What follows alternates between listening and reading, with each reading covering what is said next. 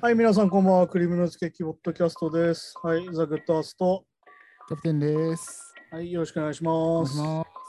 はい、先週ね、無事キャプテンが帰ってまいりまして、先週の放送はね、はい、コロコロナサバイブ回だったんですけどね。そうですね、ちょっとね、イイレギュラー回というか、ちょっと普段と違う回というかね。そうそうそう、普段と違う回でしたね。はい、ええだからまあ今週はね、いつも通りやっていこうかなと思ってます。よろしくお願いします。はいお願いします。はい、そんなわけでね、今週もやっていこうかなって感じなんですけど、なんだっけ、キャプテンあれでしょ？携帯変えたんでしそうなんですよ。5, 5年ぶりぐらいというか、ょ iPhone7 から今 iPhone 最新の13に変えてはいはいはい。感じなんですけど、あれだね、もうオリンピックを超えた年月だもんね。まあそうですね。あの、結構ね、ちょうどオリンピックなんですよ、多分。東京オリンピック。ちょうど4年ぐらい。ちょうどそう、前回のリオオリンピックの時からうんちょうど5年なんですけど、あれだね、だから1年伸びたからちょうど5年ってことね。そそうそうそう、そんな感じなんですけど。なるほどまあ結構だいぶ5年経つと、わりかし使いやすくはな、なんか、だいぶいろんな面が進化してて。ああ、まあだからね、あの、なんだっけ、あの、レビューとか見てると、カメラしか良くなってねえじゃんって言われるけど、さすがに5年前のモデル使ってたら全てが良くなってる感みたいすべてが良くなってますな。なんかね結局なんかスペック差みたいなのね、スマホで言われても今、スマホ自体が高くなってるじゃん、正直、日本からするあと値段はやっぱね、どうしても高くなってますね。と、ね。普通にあれだもんな、楽器変えちゃうもんな。いや、もう全然買えますよ、多分。だって iPhone のなきプロマックスとかで500ギガとかにすると普通に20万超えるもん。20万近くにいってますね。ね。そう考えるとな、やっぱ日本が貧乏になってるのか、向こうの値段が上がってるのか分かんなくなるそうなんですかね。ね。まあでもなんかスマホ全体的に高くなってきて、今あれだもんね、みんな中古とか使う人もいるもんね、結構ね。SIM カードだけあ、そうですね。なんか中古で1個前とか結構多いですよね。結局ね、別にその常に最新である必要はなくなってきちゃってる感じもそろそろあるしね、スマホもね。そうなんですよね。まあだから、ここ最近 iPhone とかだと、まあやっぱカメラしか進化してないんじゃないかみたいな。うーん。まあでもね、なんだっけ、それこそ元々使ってガラケーとかあるじゃん、携帯の。はいはい。あそこら辺もやっぱ最後の方はね、やっぱカメラ戦争だったから、ああ、何万画素とか言ってましたね。そういうのとかだし。あーまあでもね、iPhone の CM とかを見てるとね、お前らはどんだけ俺たちに映画を撮らせたいんだって思うよ。そうですね。こんな映画撮りますここ2個ぐらいずっと映画のような映像がつって、映画が撮れるそう iPhone ですね。12みたいな、iPhone 13みたいですね。お前らどんだけ俺らを映画監督にしたいんだって思うの。ハリウッドの映像ポケットにみたいなのがなんか、そうそうそう。なんか日本そその、それ推しだもん。まあ、やっぱ映画、でも、まあ実際でもね、映画そんな簡単に撮れるわけじゃないじゃないですか。多分まあでもなんかそれこそ技術論になってくると思うんだけどね。なんだっけ、ソダーバーグとかは確か iPhone7 ぐらいぐらいの時に確か映画を iPhone だけで作ったりはしてたから、うんああ、そうですね。そういう人たちもいるから別にその、もともと映画を作るノウハウがある人が作れば、ちゃんと映画っぽくなるのかなって気がするけどね。いわゆる画角と編集だから多分そこら辺は。まあ、そうですね。だからそういう話になってくると、iPhone があれば誰も簡単にってわけにはいかないです。まあだからそれがだからでしょ。誰でも簡単にっていうのが多分売りなんでしょ。多分 Mac 的には多分 Mac っていうか Apple 的には多分。なんかあれだもんね、なんか前回のやつを確かデビッド・リーチっていうあのジョン・ウィックとか撮ってる人が確か CM 作ってて、なんか雪合戦の映像をそのシネマティックにみたいに使ってたけど、確かに映画に見えたもんね。ぱそこ、ままあ、撮る人が撮ればやっぱりまあ、うん、なんかだから結局やっぱ。うん、画角なんだと思うけどね、そこもね。画角か。画角とかあとセンスとかさ。うん。まあ多分あれだよ、いわゆる圧倒的なさ、すごい山とかさ、映ってるようなさ、すげえ遠い景色とかをさ、こう雄大にゆっくりスローでとかになったら多分 iPhone じゃ無理だけど、うん。逆に言うと、それこそデビッド・リーチみたいなさ、ジョン・ウィックとかでやってるような、そのすごい細かいアクション、はいはいすごい早回しのこう、編集をカチャカチャ変えるようなアクションだったら逆に使えるかなって感じがするよね。要は、そのカーチェイスの映像とかで結構最近 GoPro の映像とか使ってるやつ、それこそマイケル・ベイとか多いけど、結構やっぱ、うんやっぱり GoPro だなって一瞬思ったりもするけど、そこを分かんないように編集するのも技術だから、うん。要はね、カラーグレーディングっつってカメラの色味を揃えたりするのも結局そういう役割があるから。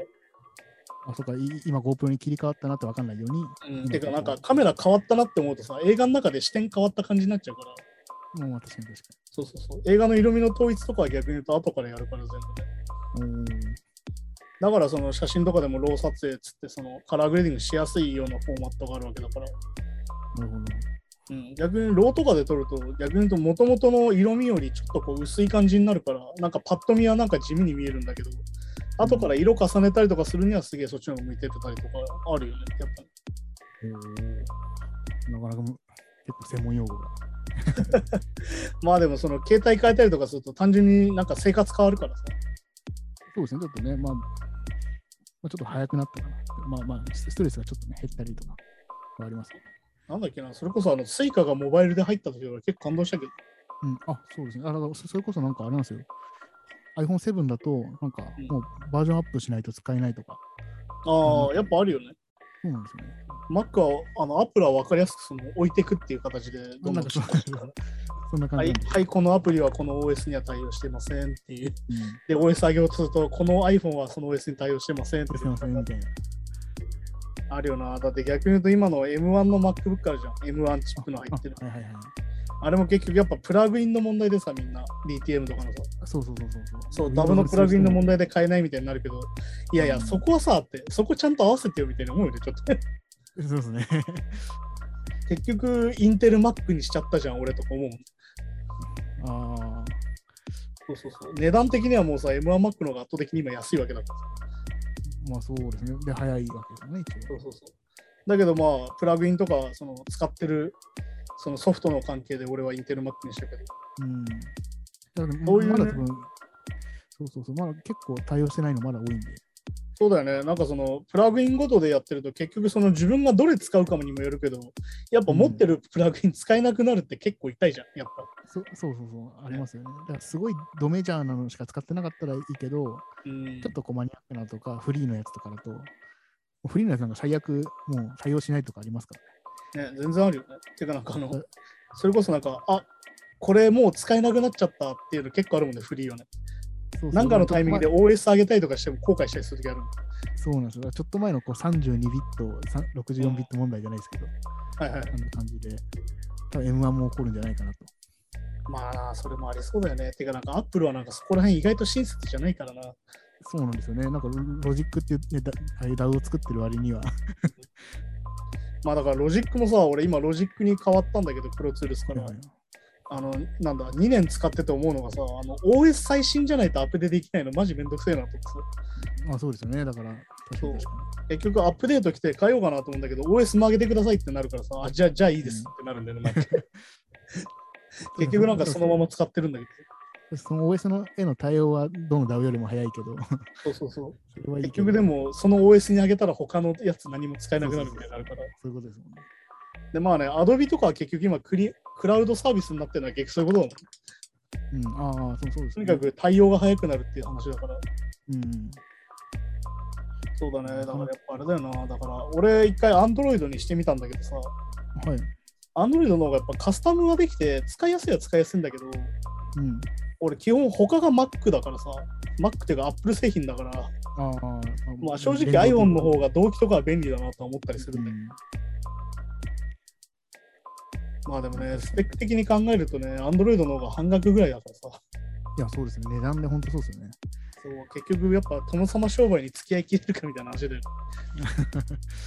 でもこれなんかあれですね、データの移動とかアプリのなんかそうう、いうんやつを考えると、もう結構な何台か iPhone とか使っちゃうと、はいはいはいもうアプリ乗り、あアプリでその、あ Android に乗り換えるの結構億劫になっちゃいますよね。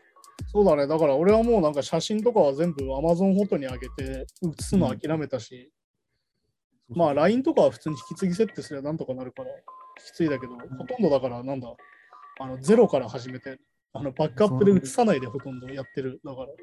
そうなっちゃいますよね。だから、うん。てかもうなんかそうしないといけないぐらいのデータ量になってるし、今どんどんでかくなってるから。うんそうそう。今さっきだから iPhone が高くなってるって話したんですけど、次買えるときに倍ぐらいになったらちょっと嫌だなみたいな。まあね、だからその値段高えんだからもうちょっと長いこと使わせてくれようかな、正直ある。まあまあありますよね、それも。確かに確かだってね、20万のギター買ったら結構一生もんだと思って弾くじゃん。いや、本当そうですよね。本当本当そうです。そんなにパカパカ買い替えれる値段じゃないもんな。うん。そうなんですよね。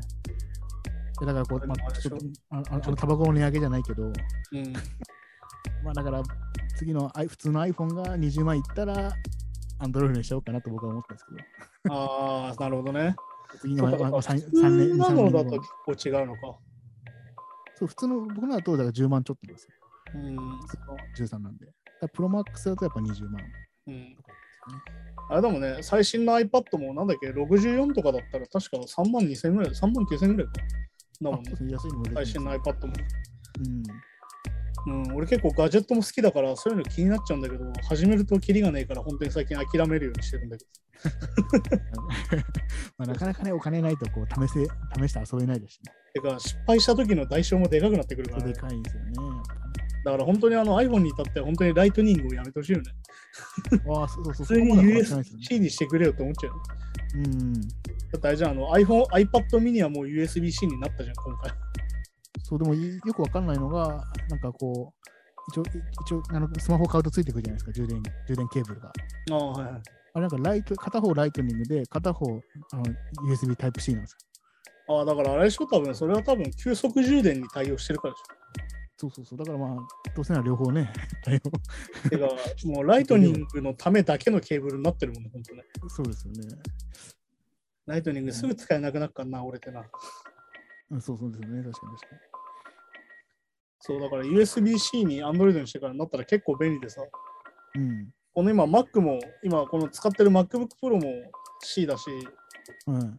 なんかもう C のものの方が多くてさ、周りに。そうそうですよね、明らかに。いや、なんか、いヨーロッパの方でもなんか C に統一するみたいなのありますだから本当になんかわざわざライトニングをこうコネクタで買ってくる感じになるから結構めんどくせえなって思うそうそうそうそう。それはすごい思うんですよね。あとやっぱイヤホンジャックを復活させてほしいな、やっぱり。ああ、そこね、まあ、まあ、Bluetooth でそうそうそう。メインとはいえ。なんかやっぱ Bluetooth で聞くのに慣れちゃってるのもあるんだけど、うん。なんかたまに有線で聞くとやっぱ違うなって思うよ。うん、ああ。なんかそこはそうですね。まあ、あと、まあヘ、まあ、ヘッドホンとかでね、たまに聞きたいときとか困りますもん。そうそうそう。やっぱその、録なんだろうな、イヤホンを切り替えたい時あるじゃん。ああ。そうそうそう。そういうのもあるから、そういうのを考えるとやっぱりあれだよね。あの、ジャックはつけといてほしいよね。で、なんかジャックの変換もライトニングで刺さなきゃいけないじゃん、今のやつ。ああ、なんかちっちゃいやつですね。あの、そうそうそう。だから充電しながらとかはできないからさ。ああ、確かに確かに。いや、そういうのもね、なんかその、なんだ、Mac 特有の不便さみたいなのが、なんかずっとある感じだね、やっぱね。うん、なんかそうですね。なんかこうちょ、ちょっと改善の余地を残しておくじゃないけど、まま毎なんか回ね 全部快適にはしてくれないんだなって毎回思うそ。うそうそうそうそうそう。はいはい。そんな感じで、じゃあ、今週早速ニュースコーナーに行きましょうか。あ、行きましょう。はい。はい。よろしくお願いします。レディオヘッド東京、大阪の映画館でライブ上映イベントの開催が決定。はい。レディオヘッドはキット A とアムニージアックの再販版であるキット A ムニージアのリリースを記念して東京、大阪の映画館でライブ上映イベントが開催されることが決定しています。はいはいはい。イベントはキット A ムニージアの発売の前日の11月4日にヒューマントラストシネマ渋谷、え大阪はシネリーブル梅田の映画館の 2, 2館で開催されるそうですと。ちなみにはいはいキット A ムニージアは、えっと、3枚組の CD、LP、あとはカセットテープ、えっと、数量限定のレッドバイナルなど複数の形態でリリースされるとのことですと。はいはいはい。まあね、今もう、まあなんだろうね、前話したブラックアルバムとかと同じで、うんこう20周年的なものでいろいろ出始めてる感じなんだけど、はいはいはいうん、まあね、キット A とアムジニアックといえば、もうある意味、そのレディヘの変換点というかね、ちょっとあちょっと電子っぽくなってきたというかう。ん、てか逆に言うと、これがまあギリギリ2099年とか、ああ、だから違う、2000年と1999年の境目のアルバムだから、うん。だから、なんだろうな、今聞くと普通なんだけど、うん。多分当時聞いてたらすごってなるんだろうなっていうのは改めて思うけど。だからなんか、レディオヘッドはなんかどのアルバムから聞き出すかでだいぶ印象が違うから、うん、そうですね、確かに。うんなんか知り合いとかは逆にキット A から聞き始めちゃってあんま好きじゃなかったんだけど、普通にファーストとセカンドいいよねみたいに後からなったりするから。ああ、はいはい。やっぱパブロ・ハニーとベンズの頃は完全にギターバンドだし、なんなら、うんなんつうのかな、いわゆるそのグランジっぽい感じもあるから、はいはいだから、なんだろうな、それこそベンズとかは多分日本のロックバンドめちゃくちゃ影響受けてるし、ああ、まあそう言いますよね。うん、てかなんかもう曲調からギターの音から何から何まですげえ似たものが一時期いっぱいあったから、うん。ちょっとグランジっぽさもね、あったりと。そうだね。だから、なんだろうな。それで、まあ、王権コンピューターになってきて、いわゆるその、なまあ、言うたら動機？動機ものとかシンセのこう割合が増えてきて、で、ある意味、そのキット A とアームジニアクで完全に振り切るんだけど、うん。僕らの世代っていうか、まあ、大体、レディヘイっていうバンドがあるよみたいな時は、誰 OK コンピューターがなんか、まあ、だからあれなんだよね。そうそうある意味、紹介しやすいっていうか、間のアルバムだから、うん、OK コンピューター好きだったら多分全部好きだよみたいな、ああ、なるほど。うん、感じにはなるかな。だから逆に言うと、キット A がすげえ好きだったら、多分パブロとかあんま好きじゃないだろうし。うんうん。だからなんかレディフはその聞く時代によって完全に進化していくというか変わっていくからそれをどこを捉えるかみたいな話なんだろうけど、うんでもなんかその毎回その再発版の時にさあのなんつうの？未公開トラックというかこう没曲が1曲とか2曲とか上げられるんだけどおーはい今上がってる If You Say the World かそのキッド M ジニアに入ってる？ムジニアか、入ってるやつもやっぱいい曲だからそうレディフがね、この未公開曲が大体外れがないっていうねそう。うん。なんかイメージがあるね。なんかその多分アルバムに入れると違和感なんだろうけど、はい。曲一曲でいくとめちゃくちゃいい曲じゃんって曲が多いイメージが結構ある。うん、だから結構レディーは俺、なんだろうな、デラックス版とか出るとちょこちょこ買ったりとかするんだけど、なんかこの曲アルバムに入れねえのが逆にすげえなと思ったりするのが何回かある。その時は別にこう再発版とか考えてないだろうから、本当にボツにしてそうそう。多分本当に、なんだろうな、アルバムの曲順に入れるとしたらどっかなってなると確かに入れづらいかなと思ったりするんだけど。ああ、アルバム重視。そうそうそう。多分そのアルバムの雰囲気は壊れるとかなんだろうけど。うん。だからなんか逆に言うと没曲の方が妙にメロディックだったりするんだよ。あうん、なんかそういうのはある気がする。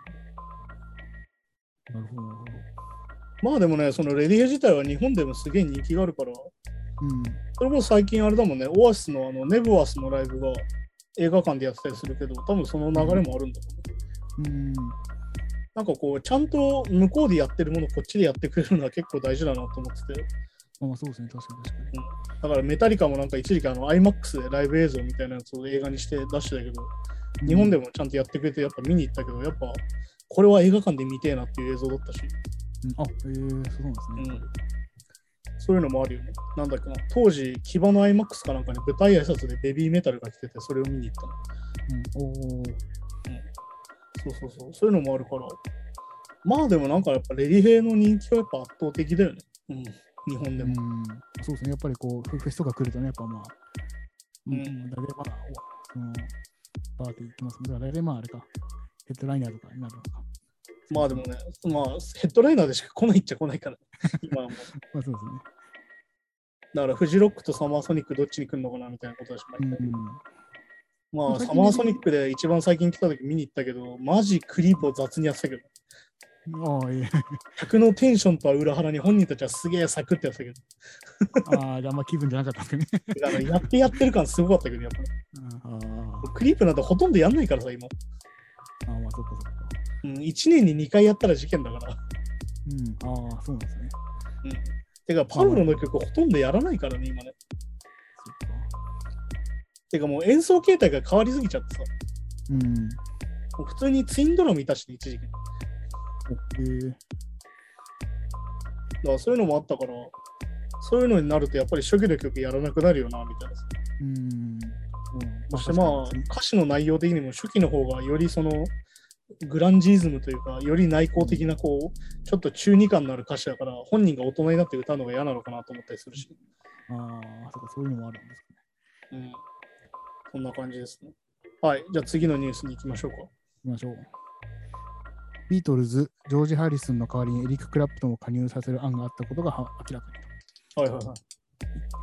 と。ジョン・レノンの新たに公開されたインタビューによれば、ジョージ・ハリスンを解雇してエリック・クラプトンを加入させる考えがあったことが明らかになっていますと。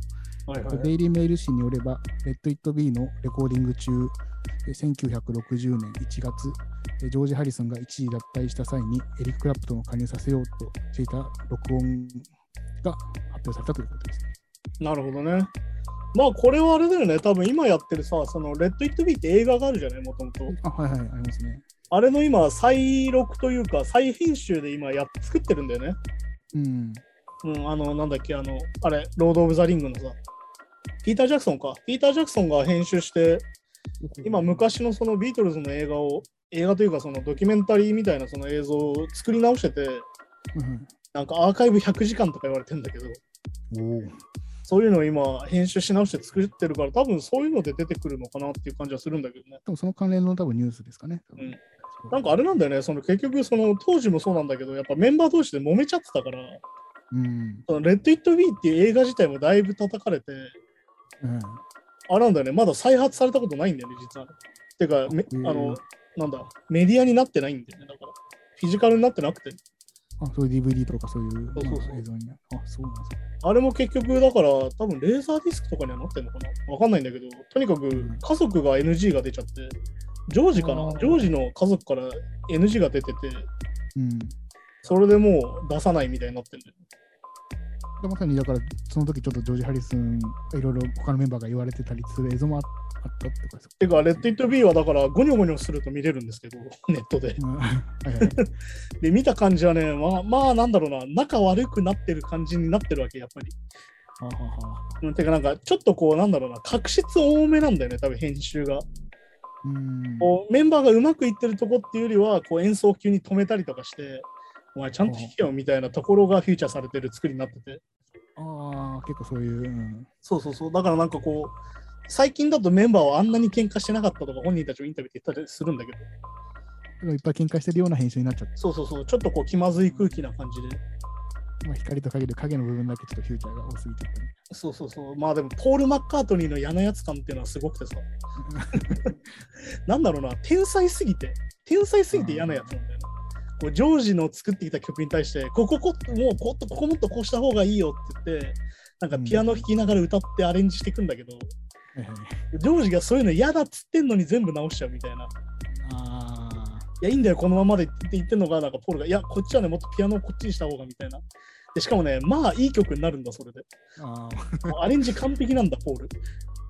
なんかまあよよかれと思ってというか、本人悪気ないよね。いや、本人はね、マジで悪気ないからね、そのジョージがイライラしてる感じがめちゃくちゃ出てる。いや、だからもう触んなっつってんだろ、みたいな。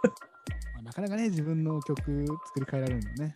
そう。で、なんかしかもこう、まあ、ポールがさ、いかんせんうまいからさ、このクラプトン入る入らないも結局あれなんだよね。その、ホワイトアルバムの制作時にさ、うん。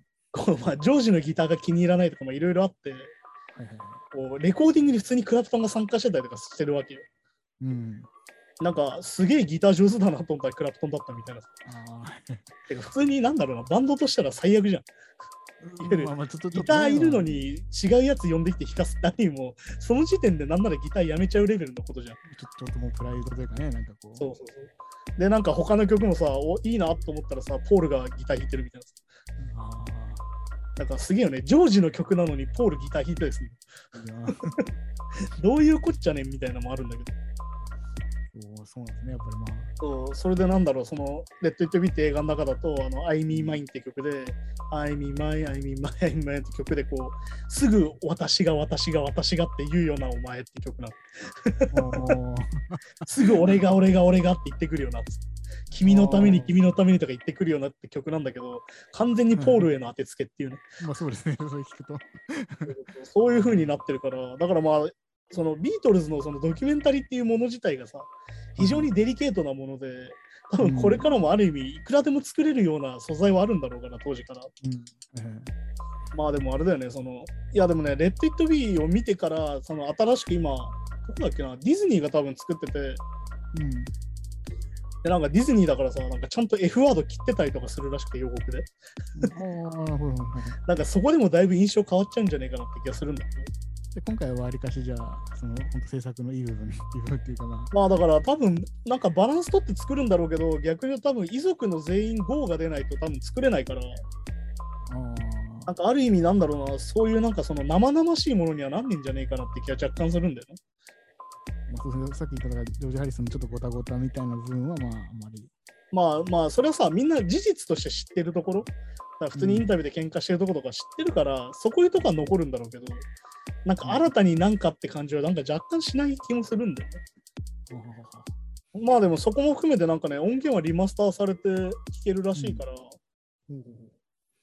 まあでもね、そのなんだろう、リマスター問題もさ、いろいろあってさ、今あの、うんそれこそアップルだとさ、ドルピーアトモスみたいなシステムができてさ、はいはいなんか立体音響みたいになってんじゃん、今 3D なんとか、ああ、ありますね。ありますねはいあれで要はリマスターが始まってるじゃん、昔の音源の。うん。なんかあれちょっと聞かせてもらったんだけどさ、なんだっけな、ジョン・レノンがソロとかもそうなってんの、確か今。ああ、はいはい。なんだけどさ、なんか、なんか元の方がいいなみたいになってさ、若干。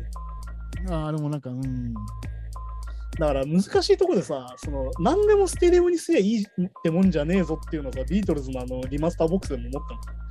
まあ、そもそもまあそのステレオに前提で録音してないですよね。そうだから、いわゆるさ、ミュージシャンがこの音にしようと思って作ってないじゃん。うん、そうそうそうそうそれが結構でかい気がしてて。うん。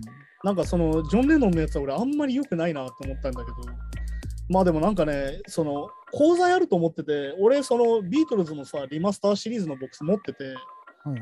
俺はステレオ版を買ったんだけど、はい。ステレオになったおかげで、その立体的になったっていうか、こう分離が良くなったから、あ、まあそうです、左右で。はいはい、そうそうそう。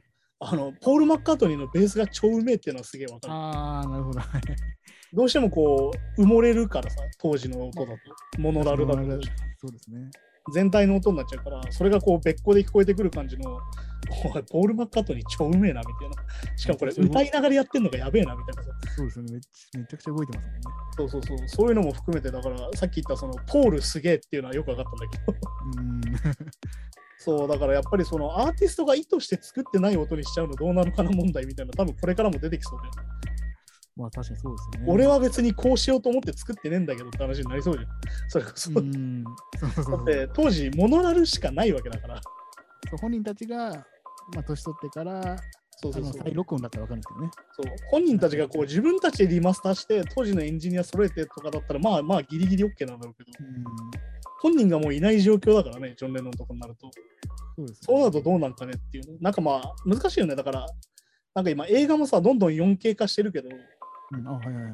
こう 4K にして良かった映画と悪かった映画は絶対あると思っててああ、やっぱ、まあ、確かに確かに。なんかね 4K、8K になってくるとねなんかメイキングっぽくなるんだよねああ、でもちょっとなんか、うん、ななんかこうせ世界観にちょっと入り込めないなんかねなんかうんなんだろうぬるっとしすぎててうん、なんか本当になんかその映画の撮影現場で撮ってる感じが分かっちゃうっていうかあいわゆるそのセットの安っぽさまで込みで映っちゃうみたいな。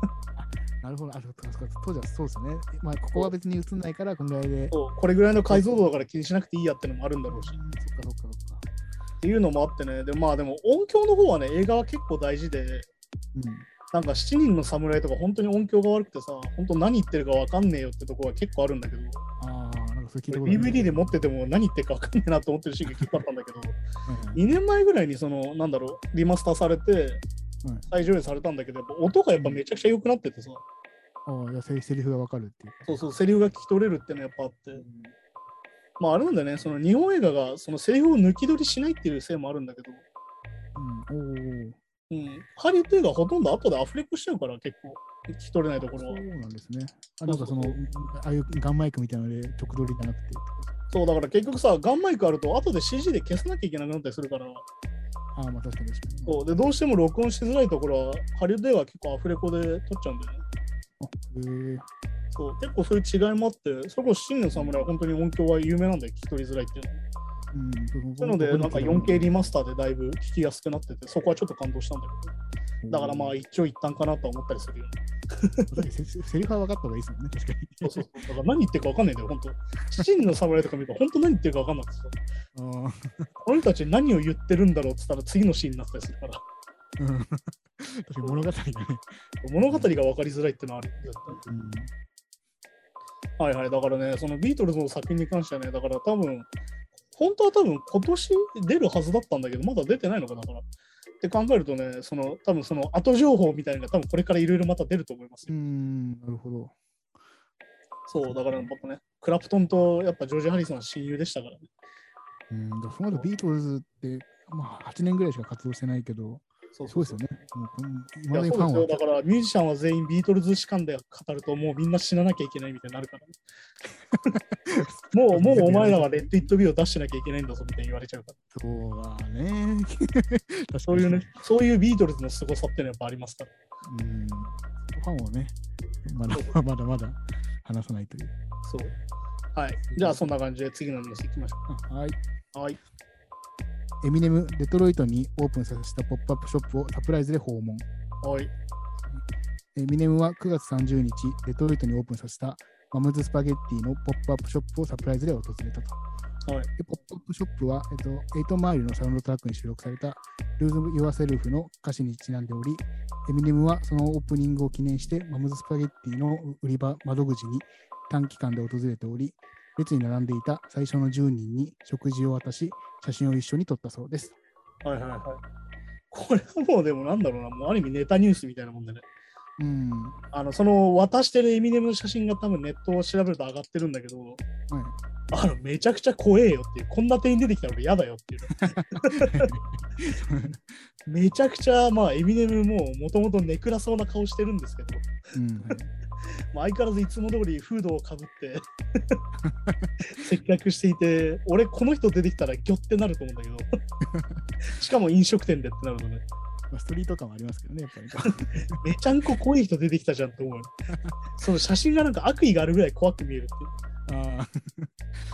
まあでもこれはね、もうルーズ・ヤーセルフの有名なフレーズのまんまスパゲティですから、マムスパゲティといえばまあ、あの、入っちゃったぜって歌詞ってあったから、それをお前み店として出すのはどうなんだって。そうですね。どうどう実際の完全にギャグとして多分出してるんだろうけど。そうそうそう。まあね、なんかそのマムスパゲティのその CM とかも上がってたりするんだけどね、あのうんすげえ安っちい CG でこうエミネムが合成されててすげえ面白いっていう。僕もさっきね、見させて、そういうのとなか確かかあったりとか。あとなんだっけな、値段見たら、なんだっけ、スパゲティ自体が9ドル、まあ、約1000円ぐらいか。に1000円ぐらい。あまずで、あとミートボール。ル付きで1200円。でなんか、CM で言うとあのパンとスパゲティを一緒にしたみたいなやつが11ドルとかで、まあ1200、300円ぐらいなんだけど、まあこれを高く見るか安いとこ見るかで、あの今の日本の貧困度がわかるっていう。そうね、それアメリカだとどうなんだろう高いんですかね安いんですかねまあね、だって、それこそ最低時給が1500円とかだったらさ、まあ別に1時間働きゃ食えるかなったんだけど、今の日本の最低時給で1時間働いても食えないから。っそういうことですよね、確かに確かてなるとちょっと高いかなと思うんだけど、なんだっけな、よくある東洋経済とかに載ってるさ、あのビッグマック指数みたいなのあるじゃん。に。うん、おおなんかビッグマックの値段によってその経済の状況がわかるみたいな。っていうのでも、やっぱ日本は今めちゃくちゃ軒並み下がってて、今韓国にも抜かれて、なんだっけな、いわゆるその先進国と呼ばれてる国の中だともうメキシコと並んでる感じになっちゃってて、今、言うたら最下位なんだよね、今ね。へえ。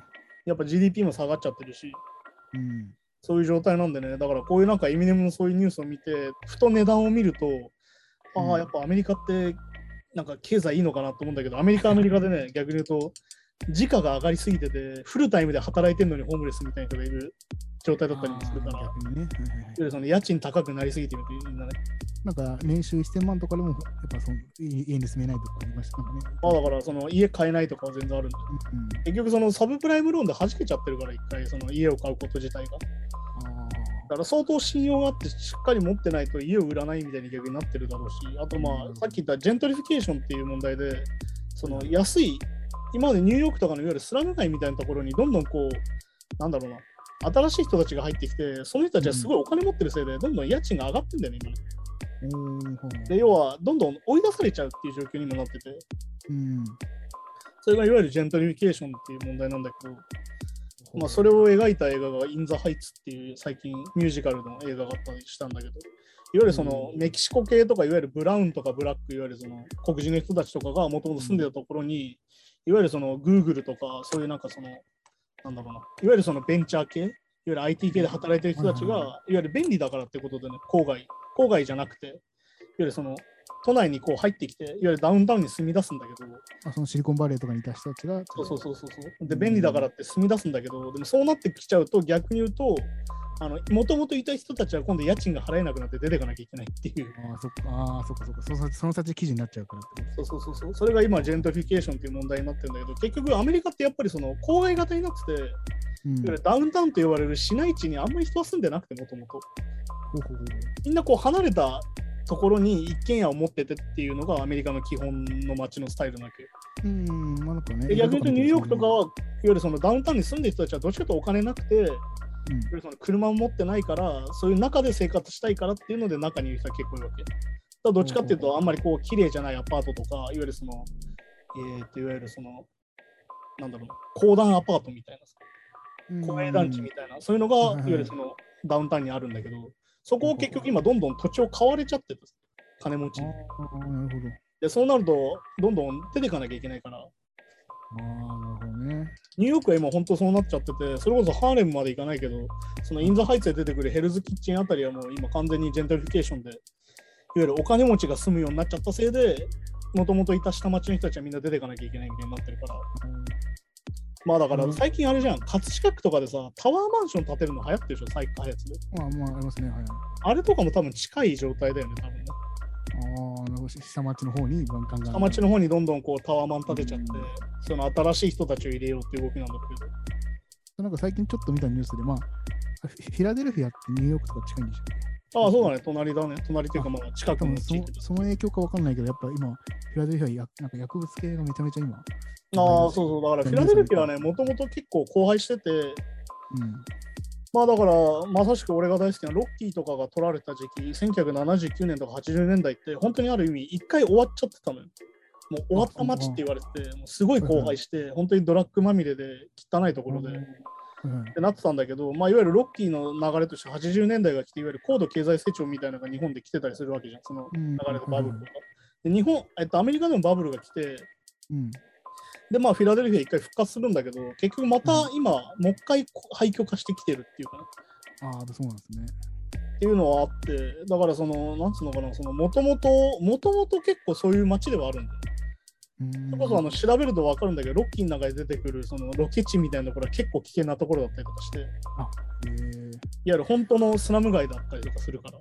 その僕の見たニュースだと、もう、変な話、街歩いてて、なんかこう、なんていうか、ううなだれてるというか、もう、立ちながらもう、下向いてる人とか、下向いたままずっといる人とか。いやでもね、そういう、ああるんだよ。アメリカは本当に今ホームレス増えちゃっててさ、うん。そういう人は本当に増えてるみたいだよね。だからその、言うたらあれなんだよ、その、アメリカは分かりやすく、やっぱそういう人たちみんなロサンゼルスに行くんだよね。おいわゆーるあったかいからさ。ああ、なるほど、なるほど。やっぱり寒いところのホームレスの人たち大変だからさ、生活で。ーまあそうですもんね、確かに確かそうニューヨークとかフィラデルフィアとか冬バンバン雪降ったりするから、に。湖そういうところにそういう人が増えてっていうのは相当しんどい状況なんだなと思うよね。やっぱあやっぱアメリカはそのさ、やっぱその今、バイデンがその中間層を増やそうとしてるけど、やっぱりそのトランプ時代からも含めて、やっぱ格差社会はめちゃくちゃ広がっちゃってるから、結局。ーうん、まあそうですね。だからいわゆるその、さっき言ったみたいにフルタイムで働いてるのに家に住めないとか、そういう人も全然いるから、すごいね、だからなんだっけ。普通に年収、それこそ1000万近くあるのに、普通に賃貸にしか住めなくてみたいなさ、あそれこそそれより安いと本当に路上生活しながら会社に通わなきゃいけないみたいなさ、ーそういうことですね。ある意味異常なことになってるから。あとなんかく車の中で住んでる人もいるんでしたっけ？あまあそうそうそうそう。だから本当に、だいわゆるノマドランド的世界もまたもう一個であるわけだから、そう。キャンピングカーで暮らして、ノマドで家を持たずに暮らして、いわゆる1年のほとんどの年収を Amazon の倉庫の、いわゆるそのクリスマスセールとかの、いわゆる商品管理とかの倉庫で1ヶ月丸ごと働いて1年分の年収を得て、で、1年間ずっとうろうろして生活するみたいなのがあるから。あまあ、まあ、好きでやってればね、いいんですけどね、なかなか生生活のため逆に言うと好きででやってるからって言って描かれるんだけど、いやでもそれって社会的問題だよねみたいな話でもあるってことだから。だから分かりやすく言うんだけど、ノマドランドの人たちの中に黒人はいないんだよ。おーそれはなんでかっていうと、路上で黒人が車に乗って止まってたら警察に捕まるんだよ。あーその問題ね。なるほど。だから、ってことは当然そういう生活をできるのは基本的にやっぱ白人が多いわけなんで。あっていうことなので、だから意外にそのノマドがいいみたいなのも実は危険だということなんですよね。だからこのエミネムが多分こうやってるこの店もそうなんだけど、はい。エミネムの住んでるこのデトロイト自体がもうかなりそういう街だからもともとね。うんああ、そうです、ね。それこそ工業地帯で GM があってって街が一回完全にね、2000年ぐらい潰れて、うん。本当にリーマンショックとかで本当に廃墟になっちゃってって話だから、それこそなんだ、あの、ドントブリーズっていうホラー映画でさ、郊外の町に、いわゆるその泥棒に入る話なんだけど、なんで郊外の町の泥棒に入るかっていうと、警察署がもうなくなっちゃってて、近所に。あ、そういう、あ、そういうことなんですね。そうもうへインフラが潰れちゃってるから、ーは警察署がもうダウンタウンにしかないから、郊外で強盗とかがあると、どんなに頑張っても1時間ぐらい来ない。なるほど、なるほど。だから、今襲われてます、助けてくださいって言っても、今から1時間かかりますみたいな。でも、もうじゃあ、パパッと強盗しちゃえばもう捕まんないぐらい。絶対捕まらないっていう。あっていうのがあったりとかするから、そういうのもやったって、やっぱりアメリカの格差っていうのは日本よりより強烈だからね。ーまあまあ、それはやっぱ聞きますね。やっぱアメリカ、日本の格差なんか大したことないというか、その、そう。だから大したことないっていうか、日本の場合、そのまだ気づかないレベルなんだけど、アメリカの場合はもう完全に生活圏が変わっちゃうぐらい、もう顕著に出てるからね。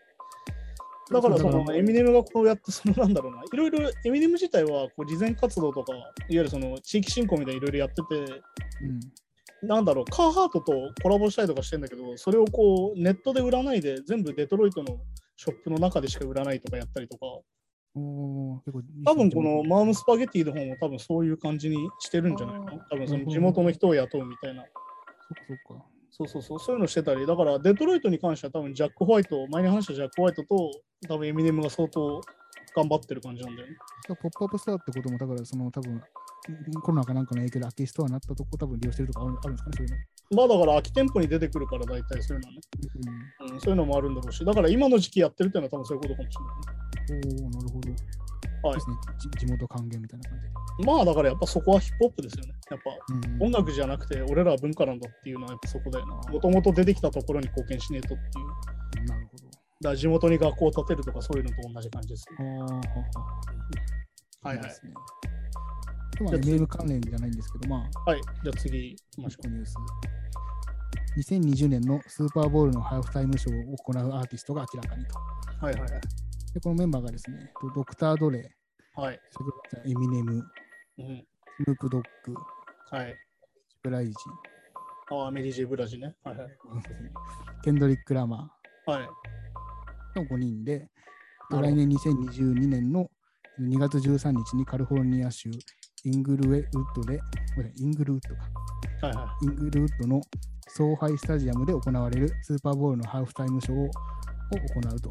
でちなみにこの5人が、えっと、ステージで共演するのは初の機会となっていますと。い。いやー、オールスターだね。これだけ見にアメリカに行く価値はあるぐらいのメンツですね。うん、すごいですね。まあだから、ドクター・ドレイを引っ張り出してきたってところがもうすごいしね。うん、いわゆるもうアーティスト活動はほぼやめてしまいましたから、彼は。うん、あははそう、曲結局ね、あの、なんだ、LWA でデビューし、もう90年代後半から2000年は、まあ、ある意味、ドレイ最強時代みたいなのがあってね。はいはいまあ、言うたらあれですよ、これ、スヌープドッグもそうだし、エミネムを見つけてきたのはドレイですから。うん、あーあ、そうなるほど。だから本当にそのドレイが一時代を築いたメンツでもあるんだよね、この含めてね。うん、で、まあそこにケンドリック・ラマーっていう若手が入ってるっていうか、まあケンドリック・ラマー自体は全然もう若手ではないんだけど、うん。ここの中で言うと、ある意味若手になっちゃうみたいな。ドクター・ドレイと学校一緒とかですよね。ああ、だからその、いわゆるコンプトン出身ですから、ねストレートアウターコンプトン、かっこ本当。うんまあアイスキューブやるとかっこ嘘っていうふうになるんだけうん、あなんかそうね一番っぽいけど。ど、一番っぽいけど、実は、歌詞書いてんのはお前なのに嘘。うん、なかなかね、面白いと。そうそうそれもねそうだからこのメンツはもうでもあれなんだよねだからまあ言うたらここまで揃わないと多分どれも出てこないだろうなっていう。うん。これにしかもメリー・ジェ・ブラジが入ってるわけだから。そうですね。もうもうオールスターですよね、うん、曲を何をやるのかなっていう。確かに。5人オリジナル曲なんですか？どうなんですかね？いやーどうなんだろろうね。やっぱリレー曲はないから多分普通にそのお互いの曲を100円でやる感じなんだろうけどね。う何をやるのかとかすごい気になるよね。だからエミネムとケンドリック・ラマーのコンビは何回かあるんだけど。うん。そうそうそう。スヌープとドレーまで入ってるっていうのはないしね。そうですね。まあでもなんだろうな、最近の曲、最近でもねえのかも、I Need Doctor っていうね、ドレーの曲は完全にエミネムとドレーでやってて、で、女性の歌手が入ってる曲なんだけど、あれとかね、完全にあのエミネムのそのドレーの感謝の歌でね、うん。ある意味なんだろうな、グリーンも真っ青なぐらいいい歌詞なんだけど、あいやそうなんですね。あそうなんだ。すごいですそうね。そのなんだろう、俺がデビューしようとした時誰も手挙げなかったのに、俺、お前だけ俺の相手をしてくれたよ、どれ？みたいな。そういう歌詞が出てきててね。あの、なんだろう、エミネムが悪いことばっか歌ってると思ったら実はそうでもないっていうね、なんかこう師匠に対するなんか愛じゃ師匠に対するリスペクトがあって、んそこからまた、まあ、一応 PV がそのなんか奴隷が事故にあって、はいはい。なんか仮死状態になっちゃうんだけど、それをこう復活させるみたいな。ああ、みんなストーリーで。ね、実際まあ、奴隷は事故ったりと、大きな事故を起こしたりしてるんだけど、実際に。うん。ああ、そうそうそうそう。そういうのもあったりとかして。まあだからあれだよね、やっぱスーパーボールって年1回だしさ、あのうん毎年会場が違うんだよね。そのスーパーボールってそのホームアンダーウェイとかじゃなくて、毎年こううんランダムでいろんなこうスタジアムをこう遠征していく形になってて。だからその今年はロロスだけど、来年はどこみたいな、決まって決まっていくんだけど、別に出てくるチーム関係ないから、ああ、そうなんですね。だから去年初めてタンパベイバッカニアーズが勝ったんだけど、初めてあれだったんだよ、ホーム開催だったんだよね。ほうほうほうほうほう。いわゆるタンパで、タンパでスーパーボールがある年にタンパのチームが勝って、うん。なおかつタンパのチームが優勝するっていうのが、ある意味史上初だったんだかな多分2回目だもん。そう、それぐらい歴史的なことで、そう、まあ、ワールドカップとかオリンピックみたいなのが、こう、まあ、国の中で行われてるみたいな。そんな感じだねね。だからそれぐらいレアなことだったんだけど、まあだからロスでやるってなるとやっぱ気合入ってるそうですね。ハーフタイムショーはね、毎回こう4曲ぐらいしかやらないわけよ、実際。ああ、はいはい。ら実質30分ぐらいだから、その時間的には。うんその中でね、もう多分一番金かかってるセット組むんじゃないかな。ああ、まあ、こんだけのメンバーだったらそうかもしれない。そう、だから要は毎年やるんだけど、去年はだからあれか、ウィークエンドだったのかな？なんだけど、うんとにかく金かかってて、もう花火も出るし、ステージセットは作るしっていうね。ではいはい初めてあの、フィールドにステージを立てれないっていうのが去年だったのかな、確か。そう、だからフィールドは使わないで、そのスタジアムの構造を使ってやってたけど、確か。ううん。なんかその、いつもあれなのよ、フィールドにお客さんを入れてやるのよ、ハーフタイムショーわざわざ。ああ、そうなんですフィールドにセット立てて、そこにさらにお客さんをその時間だけ入れて、やってわーって散っていくんだけど、ほうほうほうほう。去年はそのフィールドは使えるんだけど、お客さんは入れれないっていう、まあ、コロナだったから、そういうのでやって逆に言うと、お客さん入れないからできる演出みたいなのは去年ウィークエンドもやってたけど、だからまだ今年なのか、ギリギリ今年かだから、年は買ってるから今年かだうん、やってたんだけど、まあだから毎年すごくてね、毎回その、なんだろう、今一番熱いアーティストが、今一番すごいことをやるぜみたいなのがあって、うんまあでもね、同時期にグラミーと重なってて、スーパーボールにハーフタイムショー出るやつはグラミー取れない説実はあるんだけど、ああ、なるほど。あのグラミーのパフォーマンスで出れないっていうのがあって、同時期に。っああ。ていうのもあったりするんだけど、まあウィークエンドはね、あのグラミーと揉めたりしてるの有名なんだ。はははもう俺は二度とグラミーには出ねえって言ってるから、ノミネートもしなくていいっていう。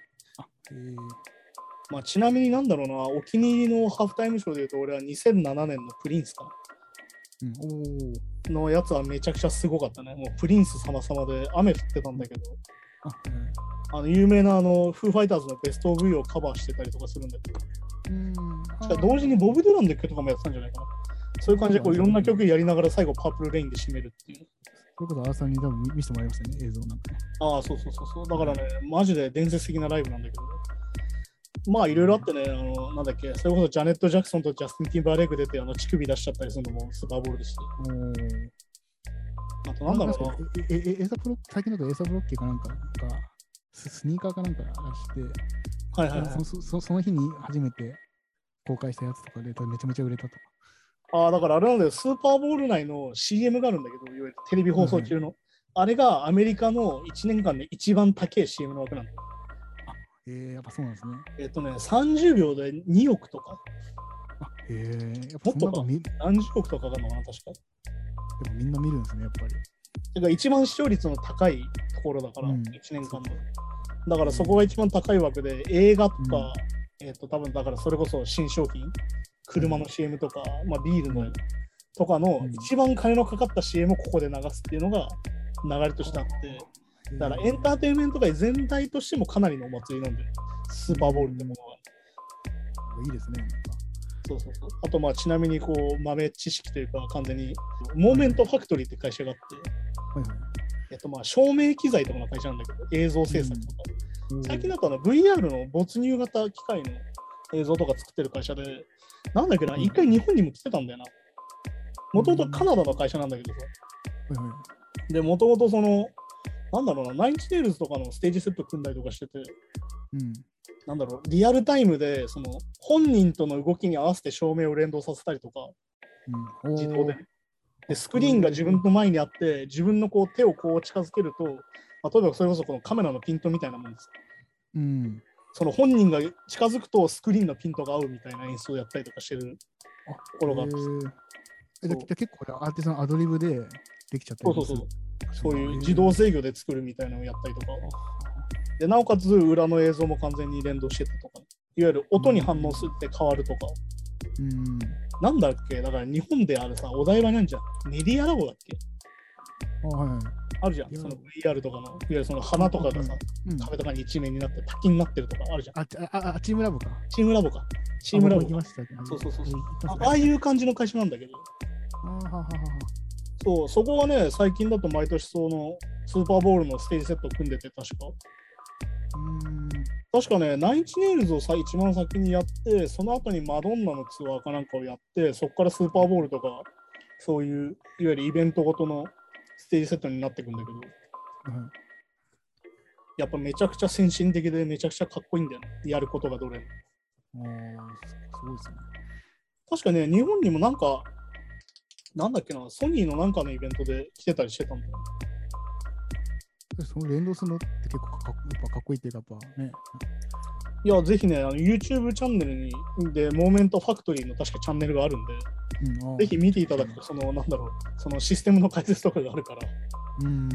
全部英語なんだけどね、そこも含めてめちゃくちゃ面白い。いわゆるその薄が薄型の LED とか、いわはいはいゆるその、なんだろう、照明とかがより手軽になったおかげで、ここにも照明が置けるみたいないろいろあるんだけど、説明。あーそういうのめちゃくちゃ面白いから、おすすめですよ。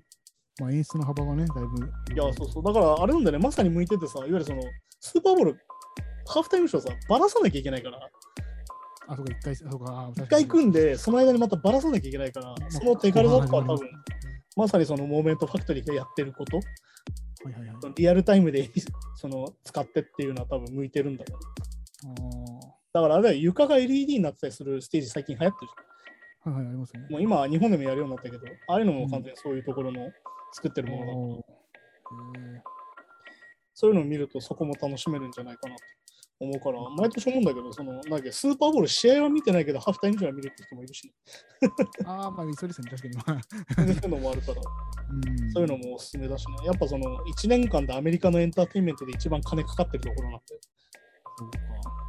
そうそういうのを見ると、今こういうのが流行ってんだなとか思ったりするよ。まあ、アメフト自体もやっぱすごいって言いますよね。なんかこう、うんアメフトの選手が他の競技行ってたら、結構他で世界で活躍してできる人が、要は補欠とか2軍とかっていう、2軍じゃない補欠か。ああ、だからあれなんだよね、そのアメリカってさ、そのスポーツヒエラルキーがやっぱでかくて、うん。一番運動できて頭がいいやつはアメフトをやるの。っていうことでそうですね。そうそうそうそう。だからその、アメフトやってる人って大体2個ぐらいやってて、うん。は他にバスケやったりとか、野球やったりとかする。いはいはい。だから、それこそアメリカの今、NBA のトップチームにいるトップのさ、レブロン・ジェームスとかも、アメフトも一緒にやってたんだけど、プロになるってやったらバスケかなと。あ。で、なんでかっていうと、その NFL がめちゃくちゃレベル高いのもあるんだけど、うん。あの、なんだろうな、怪我したらすぐ終わっちゃうから。ああ、そうなんですね。えあんな怪我しやすいスポーツっぽいのに。やっぱ現役のさ、平均年齢が25とかだからさ、ああ、早いですね。サッカーより早いんだよね、確かそうか、ササッカー30くらいですね。ね。に。いわゆる長くできる競技じゃないんだよね、やっぱね。うーん。あそうか。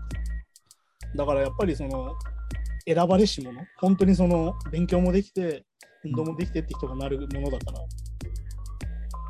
まあでも逆に言うと、なんだっけな、鬱になる人がすげえ多いっていう話も実はあって、これはもう話があまり脱線するから続けない。うんそうあまりにね、そのトップチームにいすぎて、やっぱはい前も話したけど、スポーツ選手って2回引退がある感じだから、人生で。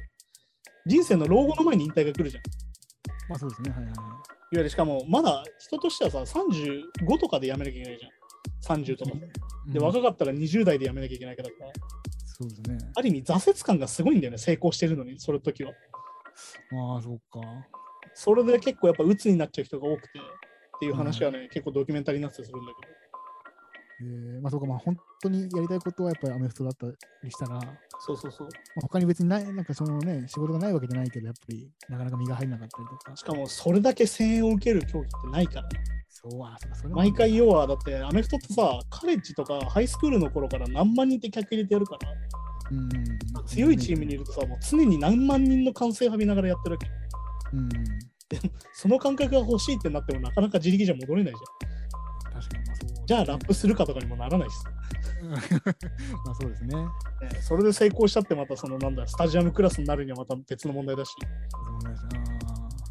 そうもう本当学生時代がいわゆるその学生時代のそのスポーツ大会とかからもうそうそうそうそう。超スタートですよね。まあだから甲子園の倍ぐらいの規模だから言うたら。っそうそうそう、うん。て考えるとね、やっぱその燃え尽き症候群的なものはね、やっぱアメリカ人にもあるんだなっていう。結構まあ日本でもあれじゃん。要は甲子園出た人が結構燃え尽きちゃうみたいなの言うけど、あー、なんかまあ聞聞いたりしますね、確かに。まあ、やっぱスポーツ選手のそのセカンドキャリアみたいなのはめちゃくちゃ多分、問題というかね、なかなか悩ましい問題だと思うよ。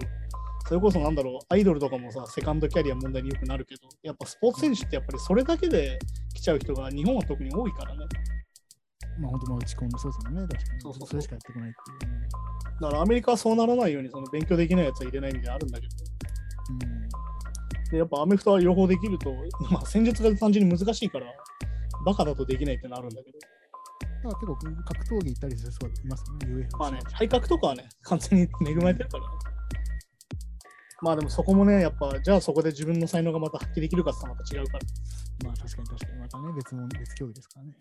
そう、あの、なんだ、あれなんだよね、NFL でグロンカウスキーって選手がいてさ、はいはい、2メーター近くあって120キロなんだけど、めちゃくちゃ足速くて、おお、漫画みたい。化け物みてえな体してんだけど、あのみんなよく言われてたのがその、その人がそのまま UFC に行って、何も練習しないで出たらどれぐらい勝てんだろうみたいな。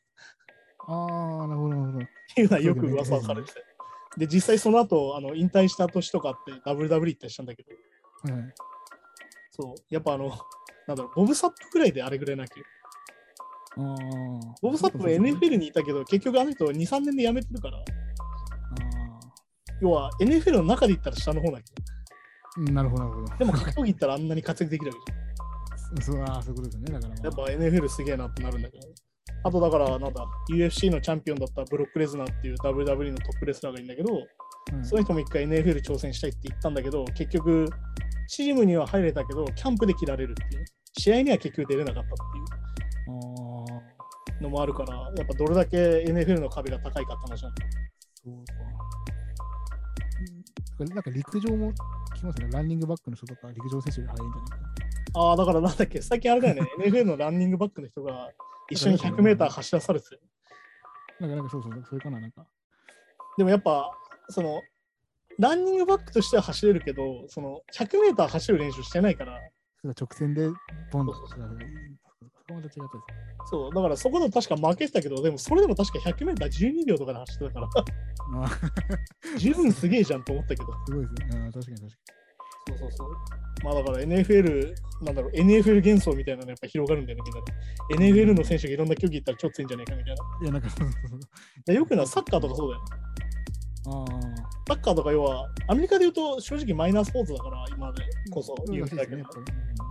男子は特に、アメリカはそこまで、いわゆるメジャーリーグサッカーあるけど、そこまで人気あるわけじゃないから、まあ、フットボールといえばやっぱアメリカンフットボールにな。っちそうそうそう。ってなっちゃうから、そういうのも含めて、そのアメリカの選手がいろんなところに出てきた時の面白さみたいなのあるんだよ。だからさっき言ったみたいにそのスーパーボールでハーフタイムショーできるよってなると、やっぱエンターテインメントの人たちからするとそこは top of the top だから。ゃう。うん。まあだからドクター・ドレイがね、あのビーツを売っ払ってさ、アップルに。あ そうあの俺が黒人初のビリオネアだぜって動画を出して炎上するみたいなさやってたけど、本当そういうことするよな、ドレイと思いながら、下品なことするなと思いながら。でもそういう人がこうやって、なんだろう、演者側に戻ってくるっていうのはやっぱスーパーボールそれで価値があるんだなっていうね。確かに確かに。ってことですよね。はい。うんはいそんなわけで今週もやってきたんですけど、あそうですね、はい告知し忘れないように、えっと、新しい服が出てます。はい。新しい T シャツとかパーカーが出てます。それの CM が一応放送が終わった後に流れるんで、よかったらチェックしてください。お願いします。はい。って言ってる間にこうやってちゃんとパーカーがね、形が揃えられないまま終わりそうになるっていう。うん どうなったって形だあの、でもいろんなデザインが。一応こういう風になってますので、よろしくお願いします。お願いします。はい。そんな感じで今週もありがとうございました。さようなら。は来週。い。Escape Podcast.